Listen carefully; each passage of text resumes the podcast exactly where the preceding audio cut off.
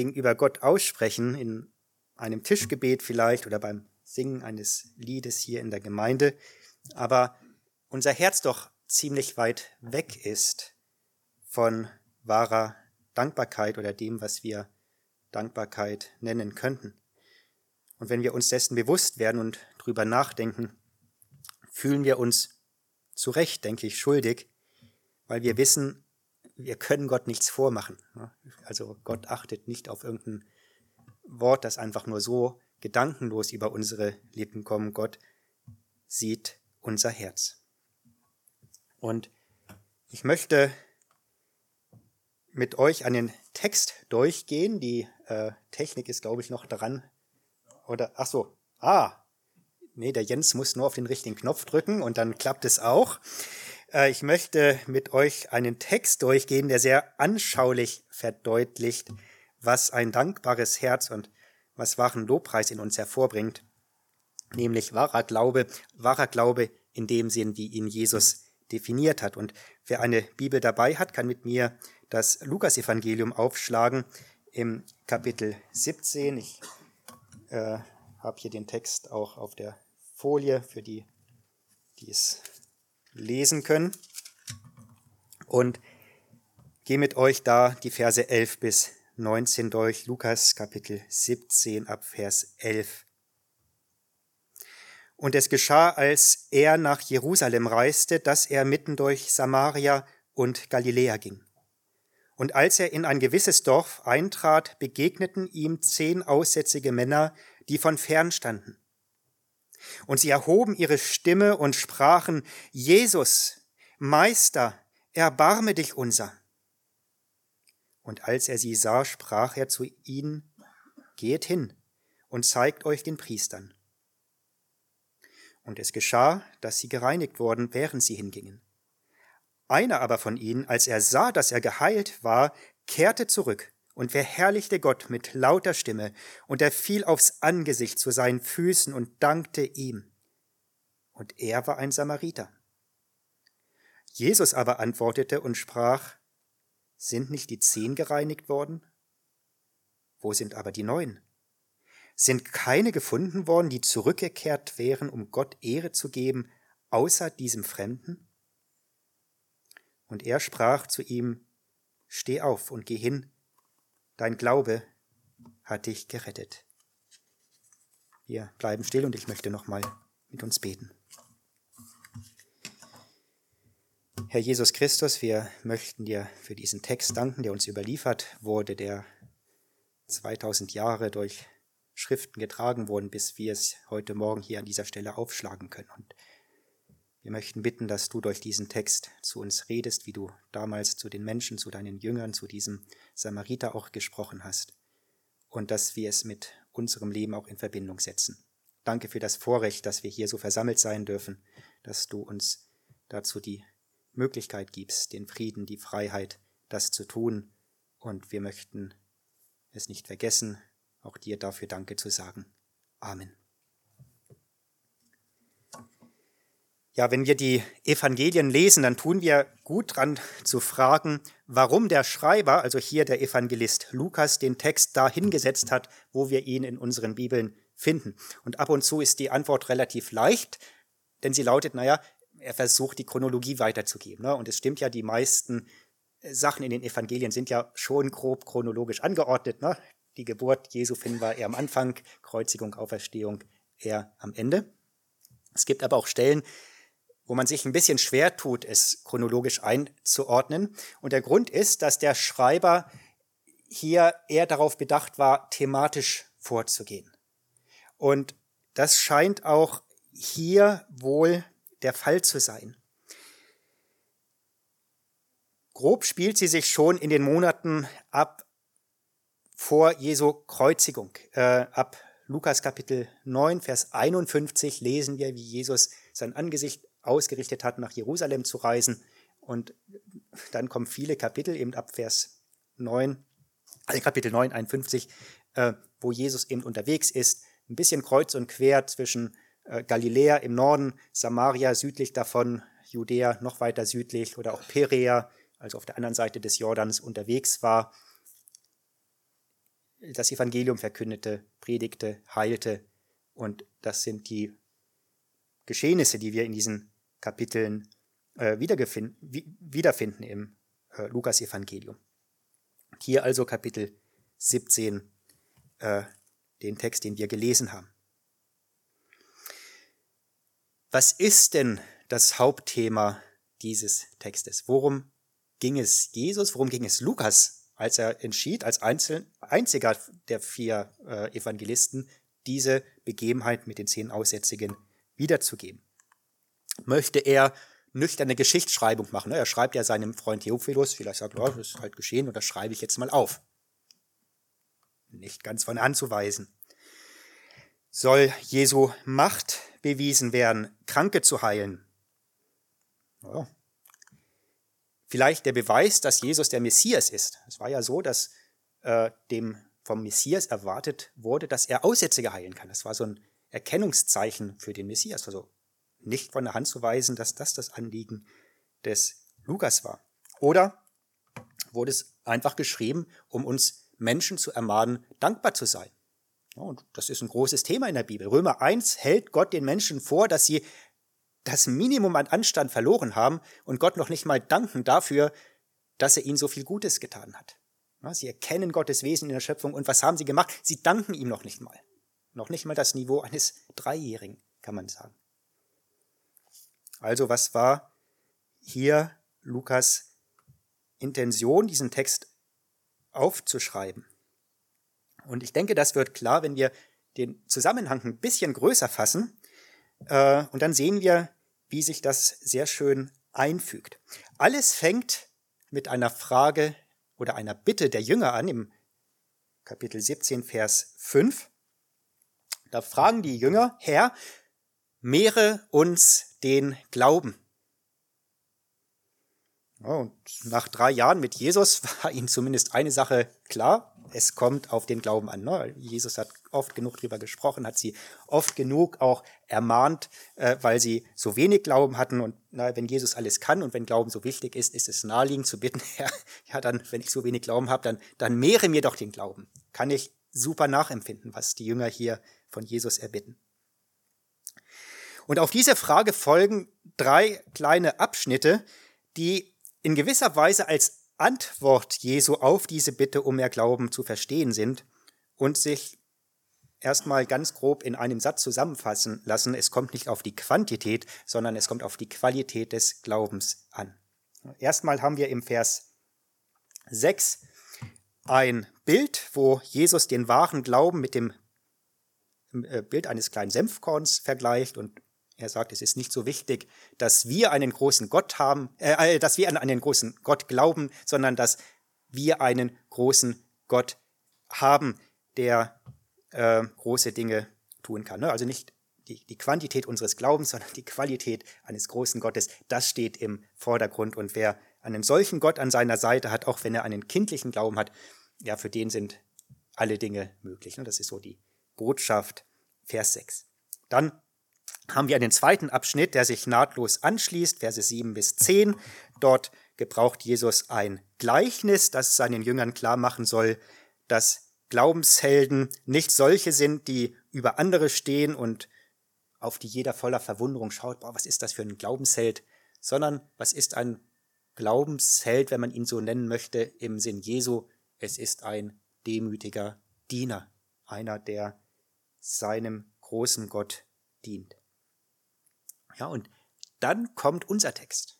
Dann kommt dieser dritte Abschnitt und hier möchte Jesus durch ein Wunder und auch die Reaktion des Geheilten zu seinen Jüngern sprechen. Ja, und das ist hier im Grund, und hier im Grund geht es um die Frage der Jünger und das zeigen auch hier die letzten Worte. Warum? Hier steht, Jesus sprach zum Geheilten, steh auf, geh hin, dein Glaube hat dich gerettet. Also das Thema des Glaubens vollzieht sich hier bis zu diesem Punkt. Und in diesem Abschnitt werden wir sehen, wie sich echter Glaube noch ausweist, eben durch Lobpreis eines großen Gottes. Also die Jünger, Herr, gib uns mehr Glauben? Jesus antwortet, er sagt, ja, erstmal müsst ihr richtig wissen, um was es geht. Echter Glaube drückt sich vor allem im Vertrauen auf einen großen Gott aus. Zweitens, echter Glaube drückt sich im demütigen Dienen eines großen Gottes aus. Und drittens, echter Glaube drückt sich in Dank und Lobpreis eines großen Gottes aus. Das ist also der Zusammenhang unseres Textes. Und die Begebenheit selbst ist nicht so schwer zu erfassen. Wir haben zehn Männer vor uns, aller Wahrscheinlichkeit nach neun Juden und ein Samariter, die, wie es im Griechischen heißt, Leproi waren. Äh, vielleicht hatten sie tatsächlich das heute noch auftretende Lepra. Der Begriff selbst ist wohl etwas allgemeiner für alle möglichen Hautkrankheiten. Das ergibt sich so aus dem Alten Testament, wo diese Krankheit etwas beschrieben wird. Ähm, aber auf jeden Fall war ein Aussätziger in mehrfacher Hinsicht sehr, sehr übel dran. Aber natürlich zum einen die Krankheit, die so sehr als unheilbar galt, dass die Juden es als messianisches Zeichen werteten, wie schon gesagt, wenn jemand kommen sollte, Aussätzige zu heilen. Dann waren sie Ausgestoßene der Gesellschaft. Sie mussten in Siedlungen außerhalb der Städte bleiben und lebten davon, dass man ihnen immer wieder Nahrung rausstellte, dass jemand barmherzig genug war, sie zu versorgen. Sie waren abgeschnitten von allen normalen sozialen Kontakten. Und wenn sich dann Menschen doch näherten, was mussten sie tun? Sie mussten laut auf sich aufmerksam machen und unrein, unrein schreien, um Menschen fernzuhalten. Und das führte wahrscheinlich auch dazu, dass sie in ihrer Not der Abgeson des Abgesondertseins äh, ja sonstige Feindschaften vergaßen, so dass jetzt hier in diesem Fall Juden und Samariter zusammen waren, die ja typischerweise nicht miteinander konnten, aber Not verbindet wohl auch hier. Man kann sie sich nicht elend genug vorstellen. Selbst theologisch waren sie nicht gerade in einem in, in einer guten Schublade. Äh, Leprakranke wurden bildhaft gebraucht, um den Effekt der Sünde zu symbolisieren. Ne? Also nicht sehr schmeichelhaft als Symbol der Sünde durch die Gegend zu laufen. Äh, 3. Mose 13, 14, äh, diese beiden Kapitel behandeln intensiv den Umgang mit einem Aussätzigen. Und wenn einer geheilt wurde, was musste gemacht werden? Es mussten Sündopfer gebracht werden. Ne? Und deswegen war die Vorstellung, ja, Aussatz, Sünde sehr verankert im äh, Leben des damaligen, damaligen jüdischen Volkes. Und natürlich aufgrund all dieser äh, Absonderungen und kultischen Unreinheit durften sie auch nicht am Gottesdienst teilnehmen. Und, und hier, um ein bisschen zu spoilern, sehen wir schon den Zündstoff der Geschichte. Die Jünger baten Jesus um mehr Glauben. Vermutlich wollten sie als große Glaubenshelden in die Geschichte eingehen. Und diese Begebenheit mit dem Aussätzigen konzentriert sich auf einen Menschen, der Lichtjahre davon entfernt war, jemals als Glaubensheld irgendwo genannt zu werden. Ein armer, ausgestoßener, aussätziger Samariter. Ne, also Samariter hatten ja auch obendrein noch einen falschen Glauben. Ne, also auch etwas, was Jesus an anderer Stelle zum Ausdruck bringt. Also wenn einer weit weg war, dann dieser aussätzige Samariter. Und wenn du meinst, ein biblisches Glaubensleben zu führen, wäre eher etwas für andere hier im Raum, dann ist die heutige Predigt für dich. Der Weg zum lebendigen Glauben ist für uns alle genauso offen wie für diesen aussätzigen Samariter. Aber kommen wir zurück zur Geschichte. Was äh, geschehen war, ist äh, leicht erzählt. So, jetzt verlässt mich der Beamer, glaube ich. Ähm, Oh, egal. äh, also was war passiert? Die zehn Aussätzigen mussten von Jesus irgendwie gehört haben, der zurzeit eben schon drei Jahre unterwegs war, predigte, Kranke heilte. Und als Jesus in der Nähe ihres Ortes vorbeizog, machten sie sich auf und riefen ihm zu, Meister, erbarme dich. Und was tat Jesus? Er erbarmte sich. Er ist der Herr, er ist der Gott, der sich über uns Menschen erbarmt. Und Er entschied sich nicht, sie direkt zu heilen, sondern sie sollten gehen und sich dem Priester zeigen. Auch das ist in 3. Mose ausführlich beschrieben. Der Priester hat auch so ein bisschen die Funktion des Gesundheitsamtes inne gehabt. Er musste Menschen beurteilen, ob sie wirklich Aussatz hatten oder ob sie geheilt wurden vom Aussatz. Und das war vorgeschrieben.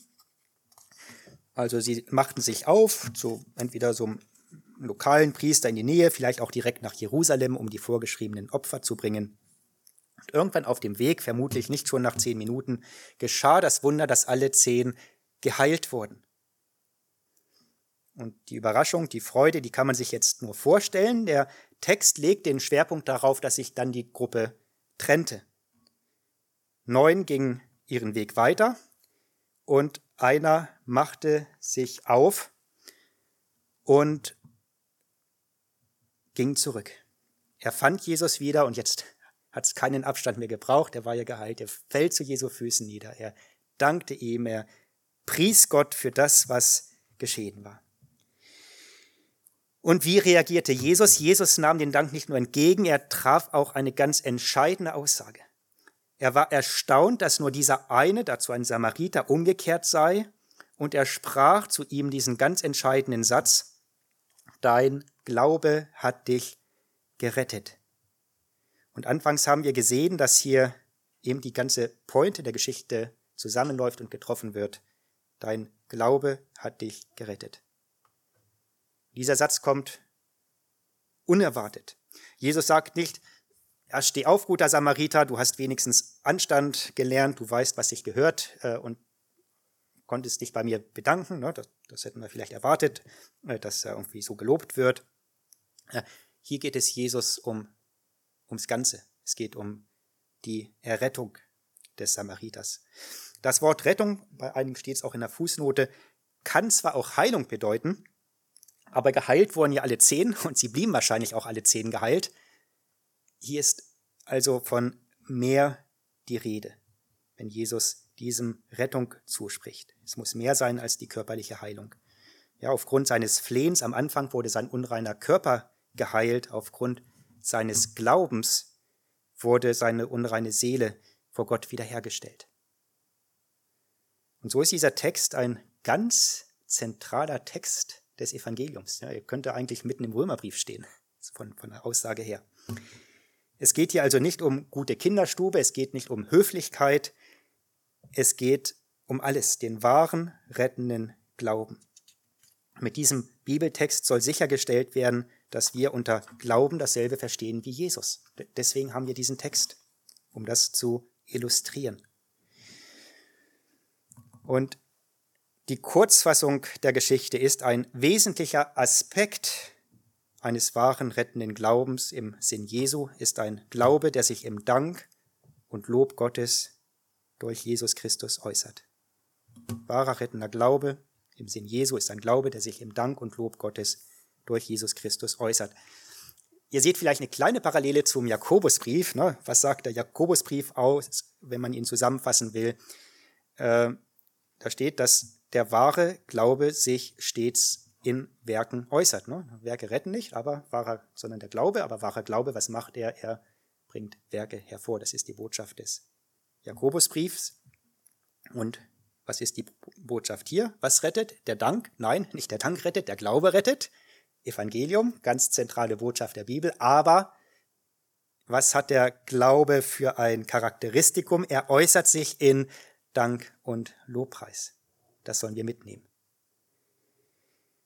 Und ich fand es überraschend, wie Jesus hier diese zwei Sachen verbindet. Glaube und Dank.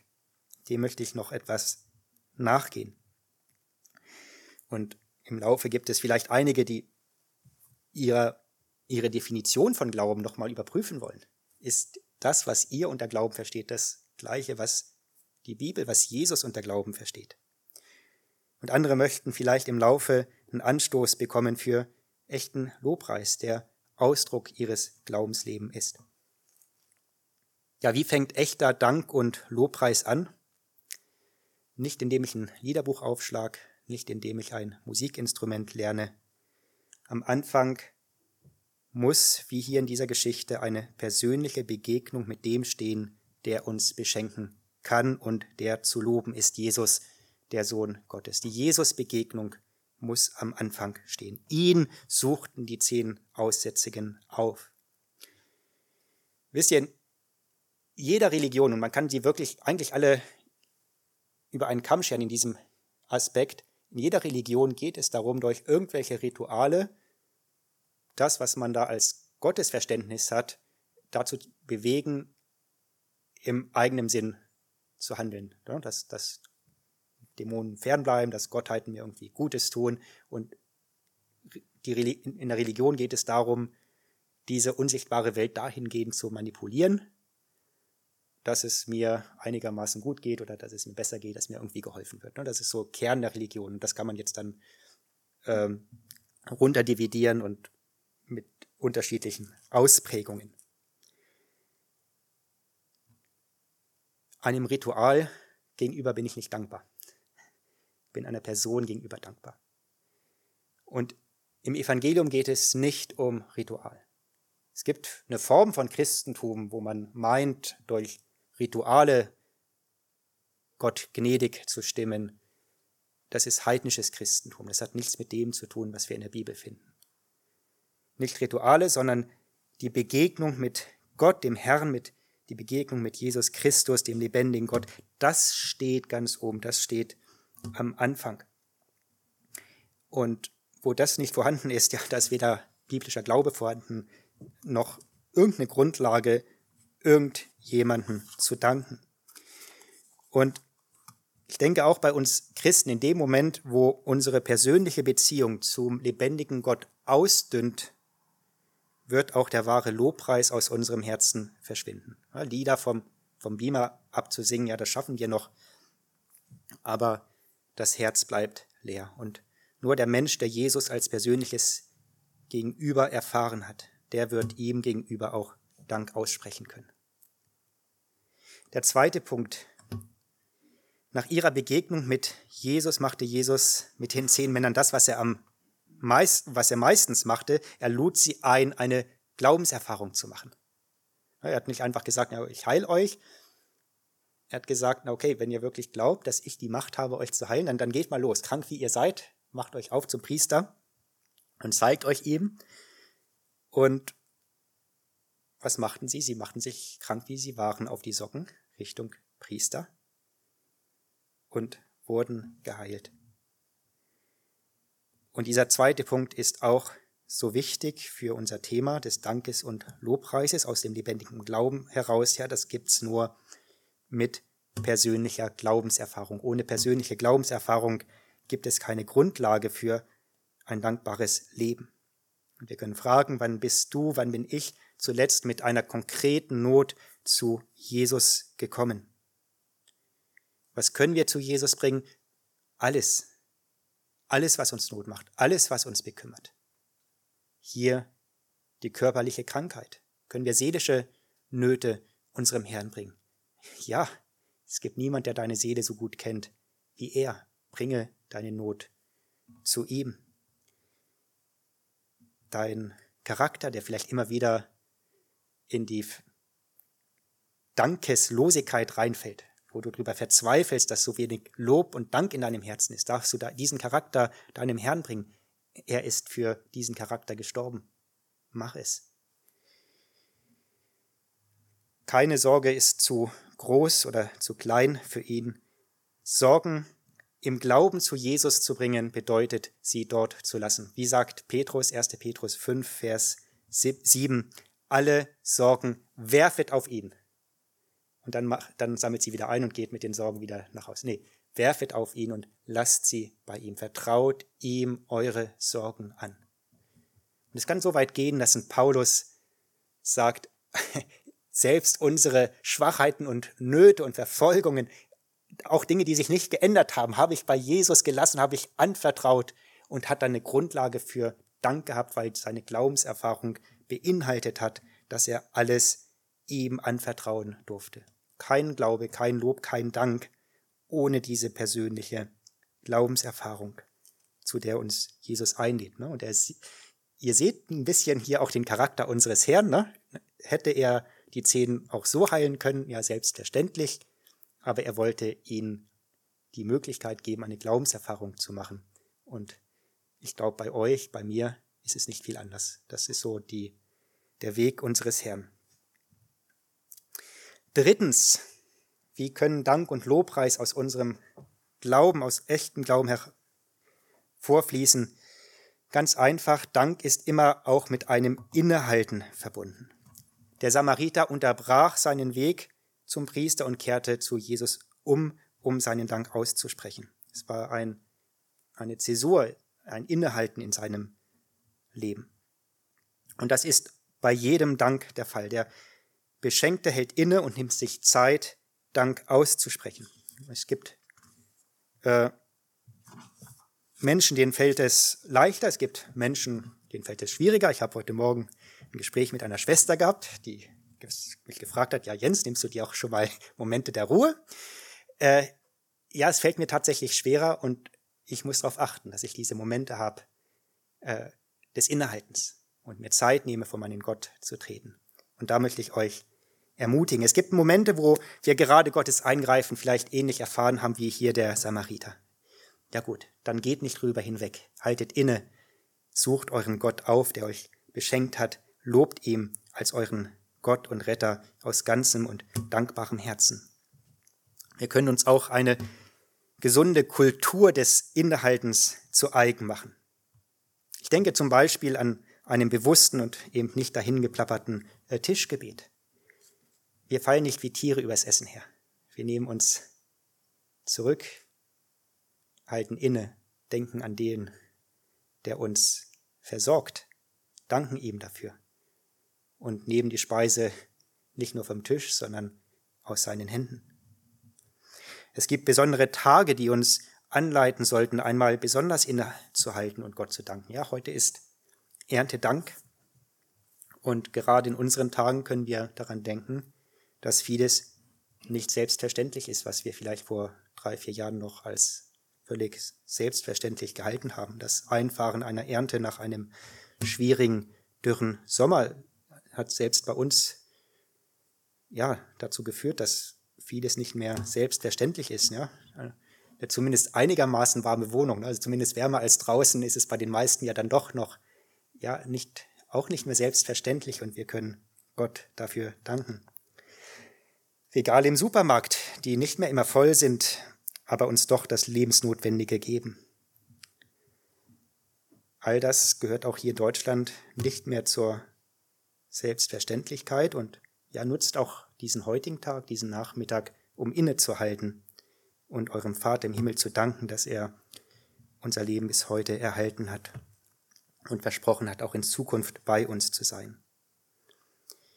Es gibt Zeiten, und die kenne ich auch, wo unser Herz vielleicht so leer ist, dass wir nicht danken können, uns fällt nichts ein oder ja, was, was ist dann? Macht, wie es Timon heute Morgen gemacht hat. Er hat den, einen Psalm aufgeschlagen. Das Liederbuch, das Dankesbuch, das Gebetsbuch Israels. Schlagt es auf und denkt und lest an das, äh, das, was Gott getan hat und wie andere Gläubige ihrem Gott dafür gedankt haben.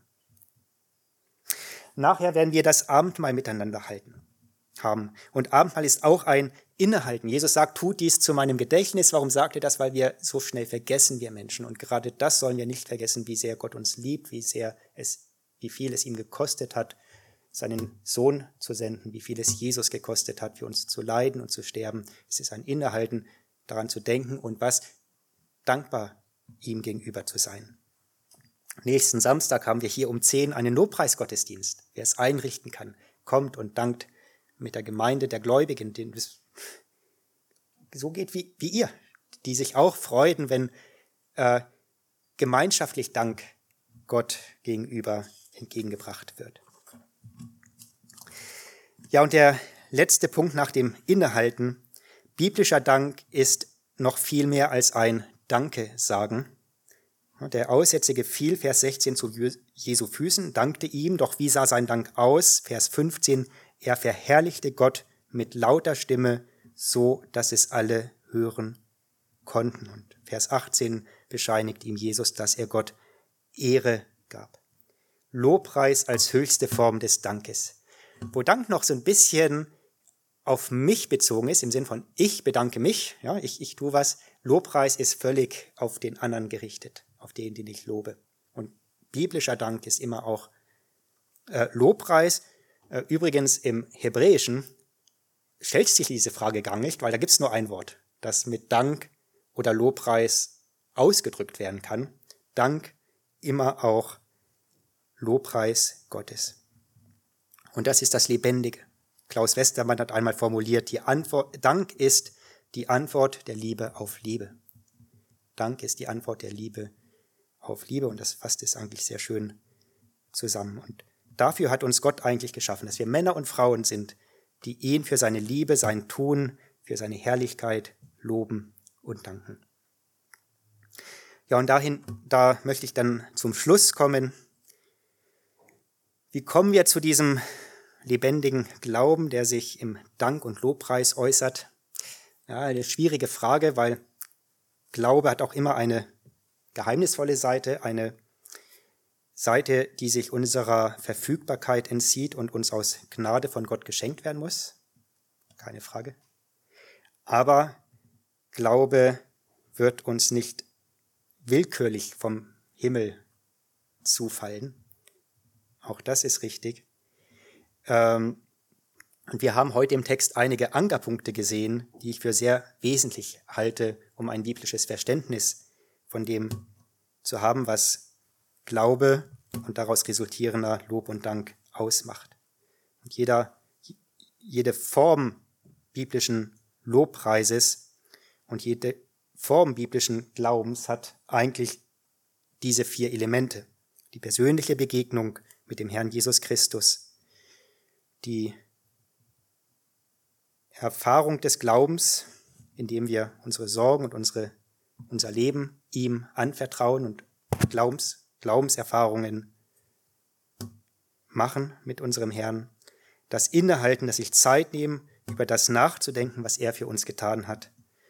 Und letztens das Verbinden von Dank und Lobpreis, wo wir Gottes herrliches Wesen verkündigen. Amen.